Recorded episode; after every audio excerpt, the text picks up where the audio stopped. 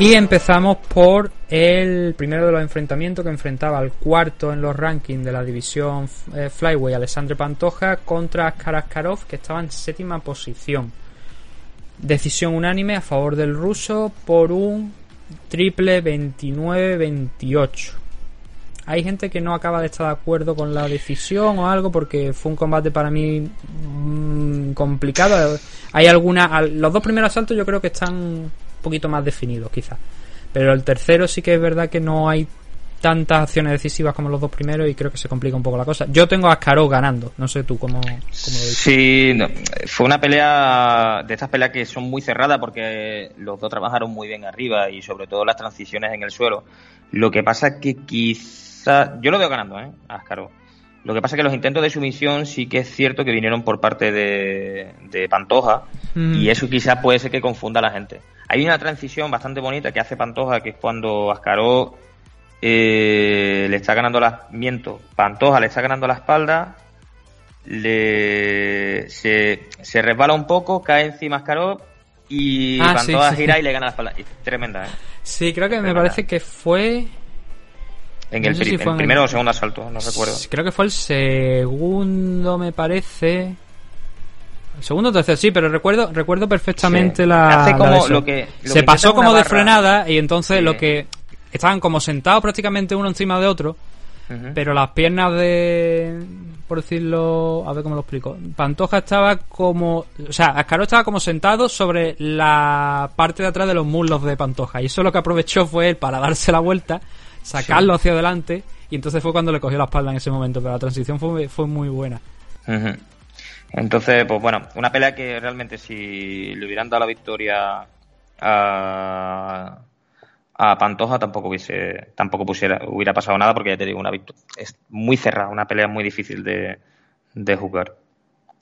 Sí, el, primer, asa- el primer asalto quizás es el más interesante en términos de, de puntuar, ¿no? Porque yo primero, por ejemplo, se lo di a Pantoja por simplemente los intentos de sumisión que tuvo. Que fueron muchos, fueron varios repetidos. Estuvo Sí. más cerca de finalizar de lo que estuvo Askarov y creo que eso hay que premiarlo también en, los, en las tarjetas, en las puntuaciones. Y creo que a pesar de la presión y aunque consiguió algunos takedown Askarov, sí que cabe destacar que esos takedown no le faltaba controlarlo, le faltaba controlar el cuerpo en el suelo para mantener ahí a Pantoja. Y con los intentos de sumisión que yo creo que hizo Alexandre en ese primer asalto es justo vencedor. Ya luego en el segundo fue bastante más completo Askarov. Eh, tuvo a la, a la defensiva durante gran parte del asalto a, Pantoja. Y en el striking, por lo poquito que se vio, que se vio estaba siendo algo más efectivo con la, con la derecha. Y luego en el tercero creo que ahí sí que es lo que te comentaba, bastante mucho, mucho más igualado que los dos asaltos anteriores. Y que quizás el striking de Askarov fue lo que hizo que, que ganara ese combate. Pero ya digo, un combate bastante igualado. Yo creo que, que el que lo ganó fue Askarov, fue bastante disputado el enfrentamiento. Y Askarov no ha perdido aquí ningún combate dentro de UFC, solamente tuvo aquel empate contra Brandon Moreno. Es verdad que este es el tercer enfrentamiento que tiene, pero ha derrotado a Tim Helio. Brandon Moreno, pues como digo, empató, pero ahora mismo Brandon Moreno está en la parte alta, un contender también, un posible contender al título.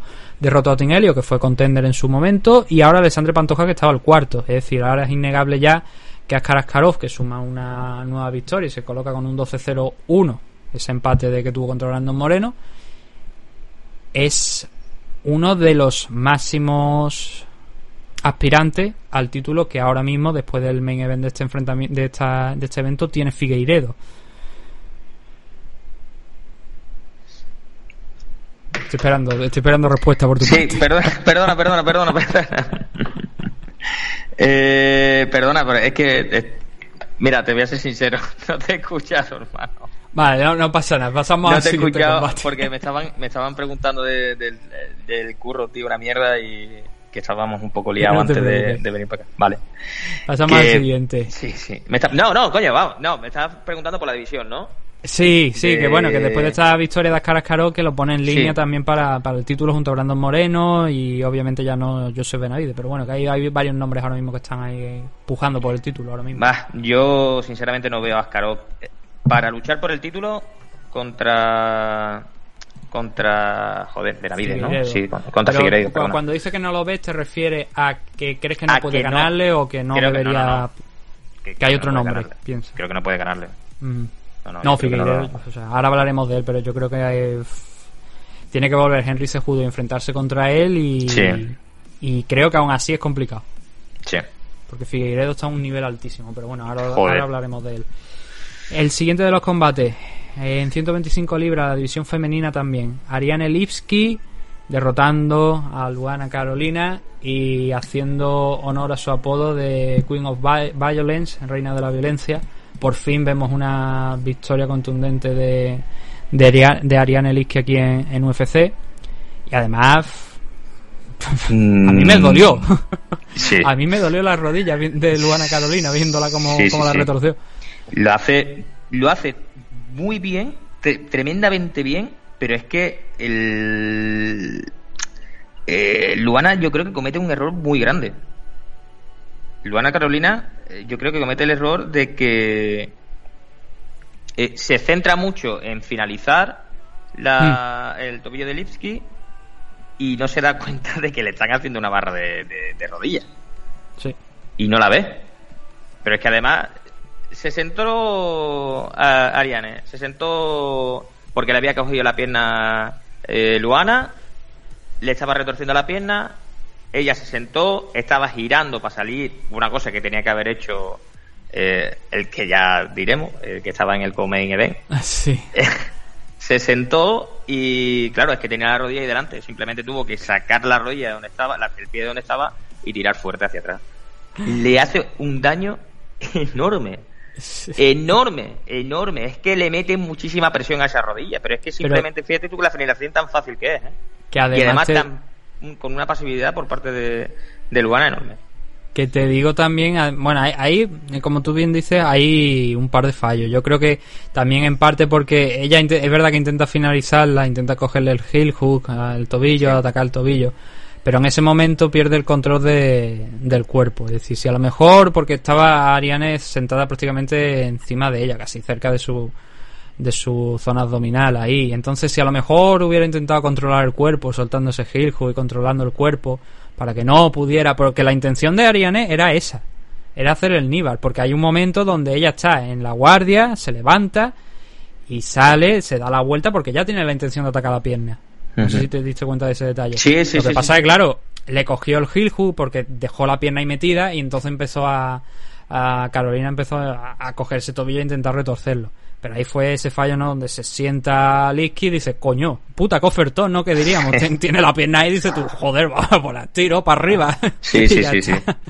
Es que no, claro, se, se, le quedó la pierna por, expuesta totalmente. La pierna izquierda se le quedó totalmente expuesta a Luana, la otra sí que la tenía bien defendida porque la tenía atrapando la, la pierna derecha de, de Licky, eso estaba bien, pero claro, la otra se le quedó totalmente al aire. Y lo único que tuvo que hacer eso dice, Ale, está aquí, ¿no? Pues venga, a estirar para arriba. Y, le pudo hacer muchísimo daño. Yo no sé, pero de la forma en la que la retorció, eso es lo que, no sé si fue el Felder el que lo dijo o Bisping que creo que era el otro, la rodilla no está hecha para hacer ese giro, ¿sabes? ese ángulo, para coger ese ángulo. Y, y, la rodilla de Carolina cogió un ángulo que no, no es normal y que se le, no sé cómo habrá quedado la situación, pero desde luego la, la sumisión fue bastante impresionante. Y me alegro por Liski, ¿no? Porque ha estado. El 2019 fue muy malo para ella. Fue el de debut en UFC, fue muy malo. Solamente sacó una victoria, pero los dos combates importantes que tuvo, que fueron contra John Calderwood y Molly McCann, no ganó ninguno de los dos. Tampoco sin llegando a decisión unánime, no siendo finalizada, pero sí que no dando una buena imagen, por lo menos para, para lo que nos tenía acostumbrado en KSW. Y esta era, las dos últimas dos rivales era Isabela de Padua y ahora contra Luana Carolina. Lo que habíamos dicho la previa que teóricamente este, este tipo de rivales debería ser capaz de vencerlo porque si, de vencer, porque si no se ponía en una situación muy, muy complicada Ariana Liski, desde luego si perdía contra Luana Carolina. Por suerte ha ganado, ha ganado de forma espectacular además, porque la sumisión, es que ya digo, es que a mí, a mí me dolió. Es muy, es muy doloroso eso, ¿eh? si es que a mí cuando me han hecho una, una palanca, me han hecho palanca de brazo y la sensación es rara es, un dolor raro. Pero la de rodilla es que es un dolor raro y, y, asqueroso. es, que, es que de verdad nunca. La sensación esa de que están doblando las rodillas que dice, hostia puta. Es, es que, joder, nada más que pensarlo, no, no me sale describir, la, describir ese, tipo de dolor. Ah, es una sensación muy desagradable, ¿eh? mucho, mucho, mucho. Lo que sí Entonces, que ah, no me pongo, me pongo yo en el pellejo de, de Urbana y ¡ah! lo que sí que tenemos, creo que tenemos claro es que el siguiente combate de Liski va a ser contra alguien más importante y que ahí es donde nuevamente se va a probar lo que vale y A ver. vamos a verlo, sí, eso es lo que hay que verlo porque en- la victoria es contundente pero el nivel pero- no era el no, nivel de la rival no era el que esperamos de para, Eso te para iba a alguien decir, que Ariane, bueno, sí, ganó de una manera tal, pero que la sumisión no es una sumisión de una transición complicada de, de- de- es espectacular porque casi se lleva la rodilla puesta, pero lo que estábamos hablando, que la rodilla es que es eso, que hostia, mira, es lo que tengo aquí, pues me lo llevo y Mm. pero bueno, sí que es verdad que ganó, contundente, la sumisión muy bonita, pero a ver qué pasa para, para la siguiente pelea. División Lightweight, Rafael Fiziev derrotando a Mardia Cassé por decisión unánime. La última decisión que teníamos ya en este evento, un doble 29-28 y un 30-27. Me gustó Yo, mucho, ¿eh? sí, pero yo tengo el combate. A ver, veo un 29-28, dos 29-28, un 30-27. Yo creo que el combate es complicado de juzgar. Que gana Fiziev, de eso no tengo duda. Sí. Pero que es más cerrado en el asalto de hoy en el 3, creo que también. Creo que no es el dominio del primer asalto que tuvo Fiziev. Mm, eh, a lo mejor la impresión que te da es esa porque sí que lanza muchos golpes eh, de Kiasi, pero eh, eh, mm, no sé, los te, golpes... te voy a explicar, te voy a explicar sí. por qué creo que el, el round 2 y el 3 son cerrados. Porque a partir de. Hay como dos Fiziev en, en esos asaltos. Sí. El que está a la primera parte del asalto, digamos dos minutos y medio, tres minutos, bien, haciendo lo que había hecho en el primer asalto, pegándole la del pulpo, soltándole todas las patadas que podía y más. T- Y típico muy de dura. su, de su background de, de Muay Thai. Sí, yo creo que le tuvo que doler las costillas al día siguiente de, de barbaridad. patadas a la zona media que le estaba lanzando, que la verdad es que era muy, muy dura. Y luego en los otros dos minutos, era como que entraba en un modo más pasivo y que Mardia Kiase empezaba a afinarse un poco y empezaba a soltar, aunque fueran golpes individuales, iba sumando. Y en el segundo asalto me dio esa sensación. ¿Qué pasó? ¿Qué, ¿Cuál es la diferencia entre el segundo y el tercero? Que yo, por ejemplo, el segundo aquí tengo anotado a Diakiase, pero que digo que perfectamente podía haber sido también para Fiziev. Que el 30-27 creo que también está justificado porque creo que 2 y 3 son bastante justos. Aunque Sí. ya te digo que yo pienso que gana Fiziev y de hecho tengo aquí la, la anotación en mías que, que tengo puesto eso, que es un 29-28. En el segundo la diferencia es que Fiziev sí que reacciona en la parte final del último minuto. Y claro, eh, si tienes un dos y medio bueno, l- dos minutos no bueno, sino que estás más pasivo y vuelves a, a pegar un arreón en lo- en los 30 segundos finales, sí que el round se decanta a tu favor. Y es, esa es por lo que yo pienso, por lo que es, la- es mi explicación de por qué creo que el 2 y el 3, el asalto 2 y el 3, son bastante más disputados de lo que fue el primero, donde ya digo que día que hace es que dictó la acción en todo momento. Tanto si, si era arriba como si también incluso cuando se llegó hasta el suelo y todo también. Sí. Y ese, ese primer asalto es genial de Fizzy. A partir de ahí, algo más de duda. Ya los derribos, pues también intentó, eran, iban por parte de, de Diak y Yase también, que veía que aquello no iba demasiado bien. Pero bueno, poco más. Eh, haciendo lo que teóricamente se esperaba, ¿no? Y donde, también lo Sí. que habíamos dicho en la previa, esa imagen, ¿no? De cómo esquivaba las patadas nada más que con la cintura hacia atrás. Ahí tiene, tiene una pelea de Muay Thai haciendo eso, o de K1. Sí. Buah, que es que es espectacular, ¿eh? Es que ya lo habíamos, ya lo habíamos advertido. Aquí había gente diciendo, ah, mira, esto es nuevo. Ah, Nuevo que no nada. escucháis vos Premium ni Patreon porque no lo tenéis ahí. De nuevo, de nuevo nada, de nuevo nada. Esto. El- la verdad que es una pelea muy, muy, muy bonita de arriba de, de Striker y yo disfruto mucho con, con el. Ya sabía el estilo de lucha que tenía este, este chaval, pero es que siempre mola mucho verlo. Y contra Dikiasi, que también es un Striker, pues. Pues disfruté mucho de, de- de la lucha esta. Yo creía que de, de aquí a se me pensaba yo que iba a hacer algo más, porque yo pensaba que le iba a funcionar el tema de, de entrar al derribo y por lo menos a lo mejor controlarlo contra la jaula, si ya no era derribarlo. Pero claro, no le funcionó eso tampoco. Lo intentó varias veces, intentó los, los takedowns. Lo que pasa es que Fizzy se demostró que no solamente tiene ese striking muy bueno, sino que tiene un gran potencial físico. Y anuló todo, creo que anuló prácticamente todo, si no todo, prácticamente todo, los intentos de, los intentos de takedown que le lanzó Maldia Kiase. La pelea fue muy buena por parte de Fiziev, sí que es verdad que como te digo, no fue contundente, en- lo suficientemente contundente comparado con el primer asalto en el segundo y en el tercero. pero desde luego mm, una victoria no contundente, pero sí que muy buena, la verdad. Con un buen desarrollo, dejando una buena imagen, una buena sensación, además ante un rival que ha tenido sus momentos ya aquí dentro de UFC, que digamos que es un veterano y que siempre es difícil de derrotar, como hemos visto. Entonces, oye, buena victoria para, para dejando también en otro buen lugar al Tiger Muay Thai, que yo creo que es de los mejores gimnasios que hay ahora mismo a nivel internacional. Y se está demostrando, ¿no? Peter Jan, campeón, por ejemplo, de, de la división Bantamweight. Valentina Sechenko creo que también entrena ocasionalmente, si no es, forma parte íntegra el de... campamento... Eh, yo diría que prácticamente todo el campamento lo, hace allí. Casi todo el campamento, mm. perdona. Por eso digo que es un gimnasio muy bueno que merece mucho reconocimiento por las cosas que están logrando sus luchadores. Y ahora mismo tienen dos campeones, creo que puede. Me parece que no hay ninguno más ahora mismo que esté. No, porque hablamos de, de la China, de. No, pero Weili, Weili entrena en, China. Sí que hizo una parte de, como dijiste tú, una parte de la preparación. Sí, pero no, era, no era el Tiger Muay Thai. Entonces, victoria, como decimos, de FCF sobre Mardia Kiesei. Nos vamos a mover al Comain Event de la noche que enfrentó a Jack Hermanson frente a Kelvin Gastelum. Y no tenemos buena noticia. Victoria por sumisión. Bueno, buena noticia para el público latinoamericano, ¿no? Buena eh, victoria por sumisión de Jack Hermanson. Hill Hook sobre Kelvin Gastelum. Mm, a ver cómo lo digo. Yo acabé de ver el combate y lo que puse, bueno, cuando lo puse por la mañana puse las fotos de los chimpancés mirando desolado la pantalla de televisión como diciendo, ¿qué ha pasado? Y... ¿Cómo decirlo? Es que yo creo que se equivoca, no sé por qué le, le, pilla dos veces en el, en el hook. Y no es que le pille dos veces, es que le pilla dos veces en la Butterfly Guard. Que lo único que tiene que hacer es sacarle las piernas fuera y agarrar. Mm. Y es como que lo vi demasiado confiado. Tranquilo. sí, como que no era consciente de en qué posición estaba. No pasa nada, me salgo, yo salgo de aquí, ahora ruedo y salgo de aquí. Pues, pues, no, lo que tenía que haber hecho era sacar, sacar la rodilla. Lo primero que tienes que hacer es sacar la rodilla de ahí. Si sacas la rodilla ya puedes girarte bien sobre ti mismo y caes encima, encima. Eh, ¿Sabes? Que encima la posición la ganas tú. Quedas por encima y puedes hacer un gran amparo y hacer mucho daño. ¿Qué pasa? Que tarda mucho tiempo en sacar mi, mi impresión, ¿eh? Tarda mucho tiempo en sacar la rodilla y Edmondson pues aprovecha y, mm. y nada, y ya está ahí. Es que poco más se puede contar. Ajusta, cierra y... Sí, poco más. Eh, quizá también se equivoca. coño, lanzas una pierna, no vuelvas a lanzar otra pierna ahí.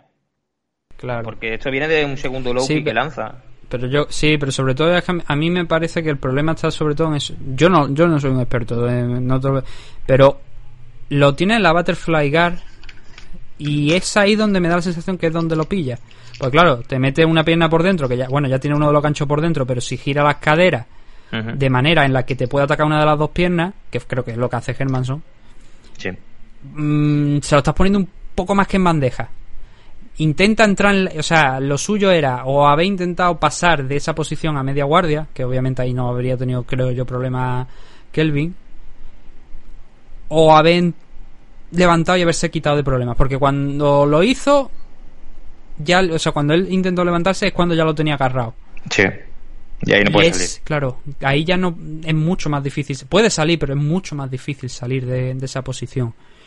Entonces, yo creo que hasta él mismo se ha dado cuenta que cometió varios errores en ese combate, en una situación que a priori debería haber tenido controlada porque estaba encima. Sí que es verdad que Jack Hermanson es un muy buen practicante de, de Brazilian Jiu-Jitsu, tiene muchas sumisiones y además el trabajo en el suelo no solamente mediante sumisiones, sino de control, de transiciones, es muy bueno, es un nivel muy alto.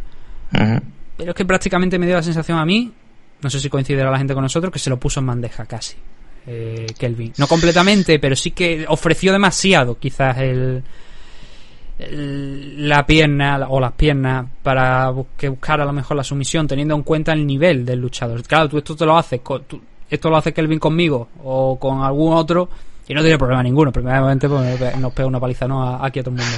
Pero quiero decir que, claro, no, a lo mejor no tiene, pero claro, contra alguien que está en la élite, que sabes que es un tío peligroso, que ya tiene muchas victorias por sumisión y que le da mucha guerra a muchísima gente en el suelo, igual debería estar un poquito más atento. Yo creo que él mismo se ha dado cuenta de lo, de lo que ha pasado porque él mismo ha pedido disculpas diciendo que el del sábado pues que no era él, que cometió un fallo Y lo más grave de todo no es eso, es que es su tercera derrota consecutiva. Sí. Que además son rivales grandes, porque perdió contra Desania en lo que fue la, prácticamente para muchos la pelea del año del 2019. Perdió contra Darrentil una decisión que- dividida que era muy ajustada. Sí. Esta es la más contundente, de hecho, de esas tres últimas derrotas. Claro, y es lo que nos sorprende a todos. No esperábamos un Gastelum así. Esperábamos un Gastelum mucho más agresivo, más. más, más Gastelum de, contra Desaña. Ah, de todas formas que no dio, no dio tiempo. Ya, pero tío, hermano, es que eh, lo vi muy. En ese aspecto lo vi muy pasivo. No, no sé. Eh, y es lo que tú dices, ahora el problema. Eh, perdió el cinturón, perdió contra Til y ahora esta, esta última derrota. En la posición en los rankings seguramente baje y buscar una nueva lucha por el título pues eh, se pone un poquillo más, más complicado. No, no, la caída está claro que es dura y, y es grande. Y dura ya porque mm, dura en el sentido del tiempo y del daño. Porque ha perdido Sí. contra Hermanson. Y Hermanson ahora mismo pues se dispara, la verdad. Estado peleando a un muy buen Hermanson. nivel. De hecho, su única derrota es contra Canonier, que lo noqueó. Pero bueno, todos sabemos que Canonier va a ser campeón del mundo, obviamente. Y... Pero fuera de eso, el nivel de Hermanson es muy bueno. Germanson, Él que no estaba, estoy mirando, no estaba rankeado, ¿no? De- sí, Ah, no, de- sí, sí, coño, El sexto, sexto, sí. sexto, séptimo. Vale, vale, vale. Era. Hermanson sexto, Kelvin el Vale, séptimo. vale, vale. Y la patada en los... Ahora que estoy viendo que Kelvin era el séptimo, que yo creo que ya estaba más arriba, la patada en los huevos es grande, Sí. muy grande. Entonces, Hermanson ha dicho que... eh, bueno, se ha confirmado un combate, ¿vale? Que es el de Adesanya contra Paulo Costa. Si todo va bien, se va a celebrar dentro de unos meses. Y a partir de ahí, pues, ¿qué ha dicho Hermanson? Pues que le gustaría enfrentarse a- al campeón de... O sea, al Hombre. campeón, al que gane de ese. No, yo creo que es factible. Es que también hay una pelea ahora de Whitaker contra. ¿Contra quién? Darren Till, sí, que Darren es la Till. de este fin de semana. Entonces, claro, ¿qué te dice la lógica? De que si ahora se Hombre, enfrenta a Desaña contra Costa, a ver qué pasa contra Rentil, contra Whitaker y una revancha de de, de Whitaker contra Desaña. Contra, es Sí, eso también- sí. Es que, pero es que contra Costa yo creo que pocos de la división tienen algo que hacer. ¿eh? Mm, Eso bueno. sí, pero el, si Darren Till derrota a Whitaker, yo yo no lo pondría como retador automático. Yo ¿A Till? que- sí, yo, creo- yo No, creo que abriría un poquito más el espectro y que ahí a lo mejor es por donde se puede colar Hermanson. Pero sí que es verdad que si. Whitaker gana y Adesanya gana, bueno, para empezar, sí, vamos a dejarlo más, sencillo. Si Whitaker gana, yo creo que sí que podría ser que sea el próximo retador, pero ya te digo que Hermanson está ahí por lo menos ahora mismo a la espera. Mm, Y creo que es un rival interesante, un luchador interesante, la verdad.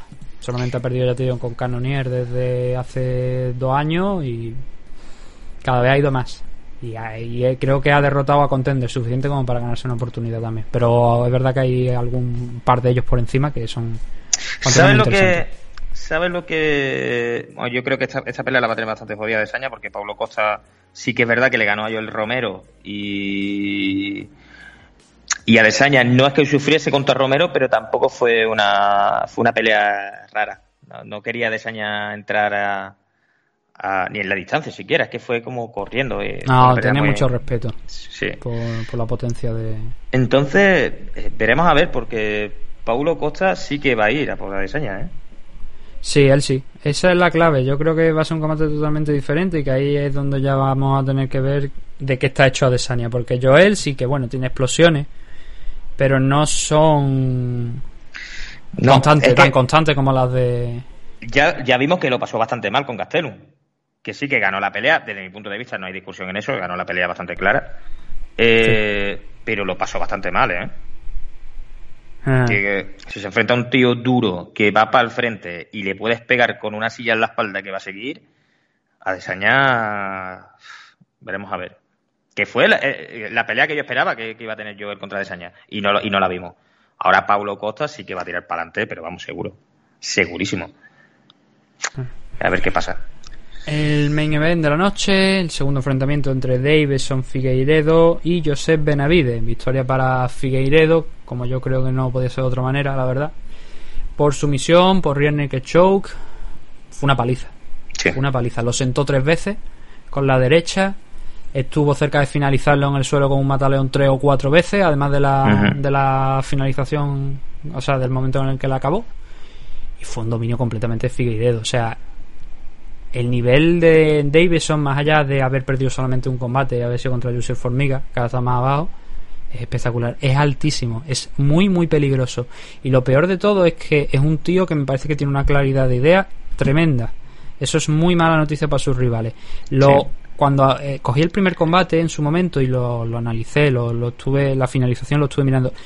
Y aquí hizo exactamente lo mismo. O sea, te lo ves como te miras fijamente, está leyendo todos tus movimientos para en el momento en el que tú tengas un descuido o como pasó en el primer en el primer combate que bajó un momento las manos Benavid y fue cuando le metió la derecha es brutal el timing que tiene. O sea es un timing muy bueno. Tiene una precisión tremenda. Y además potencia de golpeo que es, lo, otra de las grandes malas noticias para toda la división. Que a Benavides que lo sentó tres veces a lo largo de este combate y aquí ya no hay excusa. La derecha que le mete aquí ahora también a, a, Benavides es, es, muy parecida a eso. ¿eh? Es recta. Hace un pequeño, es recta, hace un pequeño giro hacia la izquierda y mete esa recta. Que ese pequeño movimiento de cabeza hace que Benavides baje un poquito los brazos y baje esa manita.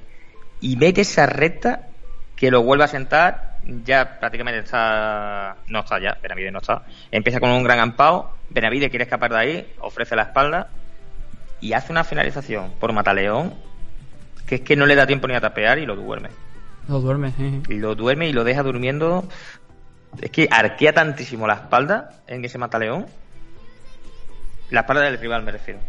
Sí. uf, le mete una presión enorme.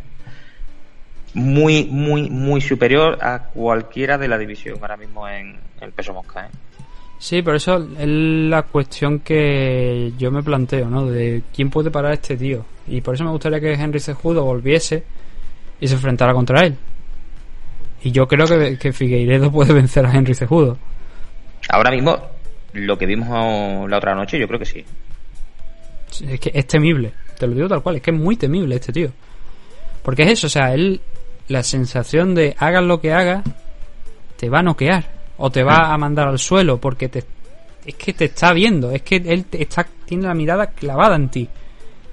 En todo momento te está mirando y está, está leyendo tus gestos, estás viendo si va a bajar la mano, si va y a la más mínima reacción es plan, te suelta.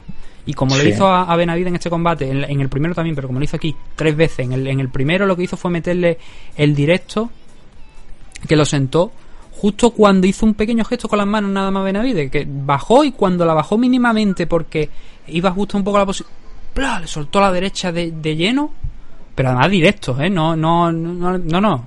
Tío, te pega con, con, el golpe directo con la derecha, con un cross derecho y, te manda al suelo. Y aquí no lo noqueó, pero aquí lo sometió, lo dejó frito, que lo, lo durmió pero que pudo finalizarlo como tres o cuatro veces. O sea, es lo más parecido, lo más cercano, mejor dicho, a un asalto de 10-7 que te puedas echar en cara nunca en tu vida porque tuvo hasta cuatro opciones de finalización, tres knockdown.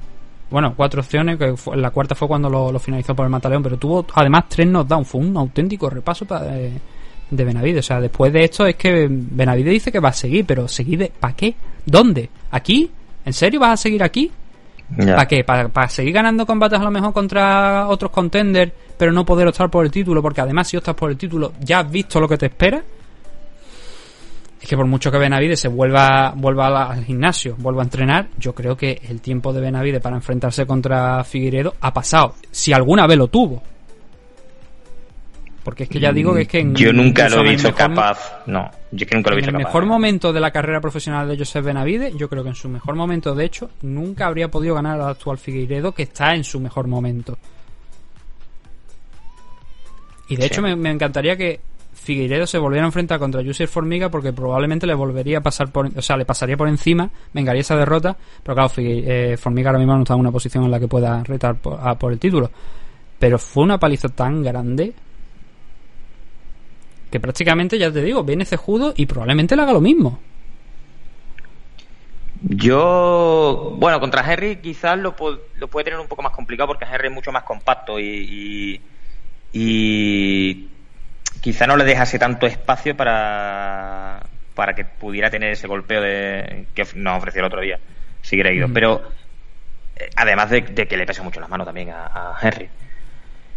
Pero que quizás es superior a, a Henry Segudo, Figueiredo y le puede dar mucho mal, muchísimo. Sobre todo si van al suelo. Es que ya vimos, ya vimos Figueiredo que la, la, las transiciones que tiene y, las herramientas que tiene en el suelo, que es fuera de serie. Posiblemente volvamos otra vez a esa división de peso mosca de, de Dimitri Jones. De a ver quién cojones le quita el cinturón.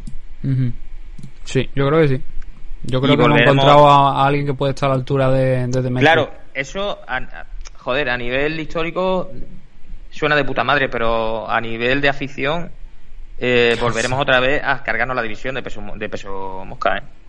Ya, bueno, pero a ver, yo, yo por eso, mira, es, un debate que hicimos hace un tiempo, que hablábamos de Amanda Nunes, ¿no? De si se retiraba o no, que yo creía que el retiro de Amanda Nunes era una buena noticia para la división precisamente por eso, porque habría muchas puertas.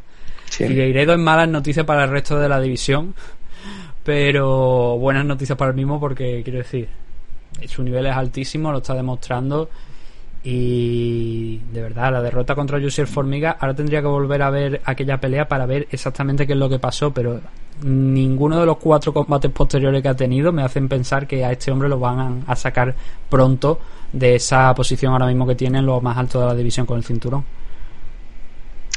Eh, yo lo veo muy difícil. Hmm. Estoy contigo, lo veo muy difícil. Y si estamos hablando de que Benavides estaba en segunda posición, y se lo ha ventilado. A Brandon Moreno se lo ventila seguro, porque además el estilo de lucha que tiene Brandon es de, más a la distancia y de golpeo y de. Contra Pantoja se lo bebe. Ascaro, yo creo que tres cuartos lo mismo. Ascaro, no tiene nada que hacer. Ascaro no tiene nada que hacer. Pero este fin de semana llega Manel Capé. bueno, bueno. No, Manel Capé tampoco. Ahora mismo con el nivel de Figueiredo yo soy realista. Manel Capé no tiene nada que hacer. Vale, bueno, bueno, a ver. Que, ¿No este fin de semana cuando pelea? Yo creo que es para el que viene. No estoy muy seguro, tendría que, verlo, pero... Eh, ah, no es aquí, me parece, donde pelea. No, Manel Capé no pelean el fin este fin de semana. No, no, creo que para el que viene, para el, 252 creo, me parece, ¿no? el, el combate de Cormier contra... Sí, el 252, me parece que... Que bueno, indistintamente, indistintamente de que eso, bueno, hay que ver ahora el nivel que trae KP, contra quién pelea KP y. No, pero ya te digo que, no, que no. Que no, o sea, viendo, mira, yo conozco a Manel KP, yo lo que he visto en, en Racing. Y viendo el nivel de, de KP enfrentándose contra Figueiredo, es que no tiene mucho que hacer, la verdad. Tampoco tenía, a ver, en un principio tampoco tenía nada que hacer contra Kiyoshi Horiguchi y chocaron las cabezas y el combate se, se le complicó a, a Horiguchi. Y luego el combate contra Sakura, tres cuartos lo mismo. Nadie en un principio daba un duro por KP por aquello de que Kai venía de, poner freno a una racha enorme de victorias que llevaba a uh, Kyoji y al final acabó palmando con, con Manel, ¿no? Pero ahora mismo, después de visto este fin de semana y visto el primer enfrentamiento contra Benavides, no parece que Manel vaya a ser una alternativa a no Yo creo que ahora mismo, ahora mismo, con todo lo que. No tiene alternativa. Estoy, mirando ahora mismo a ver si si está Manel en el, en el fight card de, de, de Miyoshi contra Cormier, sí, No, no, me aparece. ¿eh? No, pero está, está. Está, ¿no? sí, UFC 252. Vale, vale, pues no aparece. Aparece el cartel. En el KP contra Rogerio Bontorín, que está rankeado, pero ahora mismo no recuerdo en qué posición exactamente. Bueno, pues Ah, lo veremos, ya está. Eso es lo único que podemos decir. Ya lo veremos. lo que sí vamos a cerrar, bueno, vamos a decir que para Joseph Benavide, pues prácticamente lo que hay es mamaero, podría decirse. Vale, Roger, perdona, perdona, de corto, el noveno. Montorini, el, bueno, el número 9, sí. Y como, bueno, lo que te digo, eh, Joseph Benavide creo que es mamaero, ¿no? 0-5 en combates por el título y 0-4 por el de UFC, así que... Ah, mamarla fuerte. Sí, a Juan, a Velator, que no sé que No lo veo, en Juan yo no veo a Benavides, no lo veo en Juan. ¿eh? No, porque mira, si llega a Juan y dice, bueno, hola, sí, me llamo José Benavide, vengo aquí, he perdido 0-5 y dice, hostia, Demetrius Johnson. se le descompone, ¿Tú otra vez? se le descompone la cara, tío, yo creo. Además, date cuenta una cosa, Demetrius Johnson lo ha pasado mal también en One, porque las divisiones de One, ya lo hemos dicho muchas veces, no es que se queden en 57 kilos, sino que suben de 57 hasta 61, es decir, que a lo mejor te encuentras un rival de 60 kilos. Estás peleando contra un Bantam. Ya lo explico una vez Dani Vare, que es un, que es un flyway, que, que él en Bantam lo pasa mal. Mm. Pegarse en 61 kilos es jodido, ¿eh? Para, para, porque estamos diciendo que es la división siguiente. Entonces yo creo que Benavide en One, no. Llega allí, ya nada más que vea a Demetrius y dice, "Pues coño, yo ya cojo la puerta de salida, me voy de aquí. Es más, ¿Para qué?". es más, mira, ya tengo yo, yo sé ya lo que va a pasar.